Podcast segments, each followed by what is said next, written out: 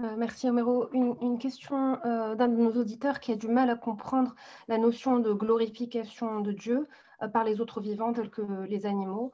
Pouvez-vous élaborer cette notion, peut-être décrire sa forme? Alors, je ne pourrais pas aller très loin parce que je, n'ai jamais entendu un arbre ou une pierre prononcer un tasbih. Mais si je me réfère à, la tradition euh, euh, prophétique et à, l'historiographie musulmane.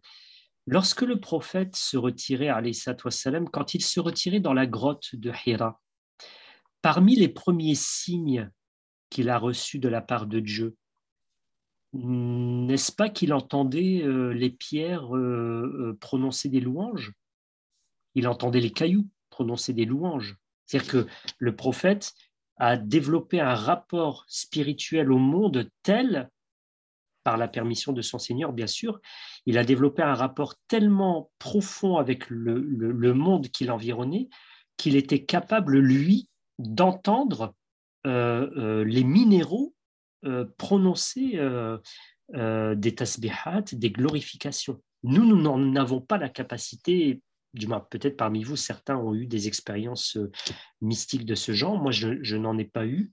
Euh, euh, mais le, monde a son propre langage et ben, comme nous, nous faisons des subhanallah, alhamdulillah, etc., ben, le monde qui nous entoure a sa propre glorification de Dieu.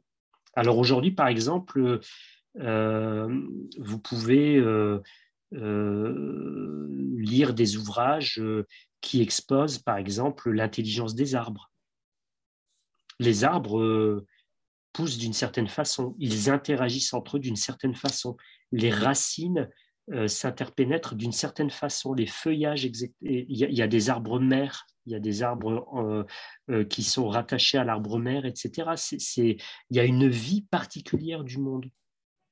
Et, il faut s'y intéresser pour développer notre conscience spirituelle.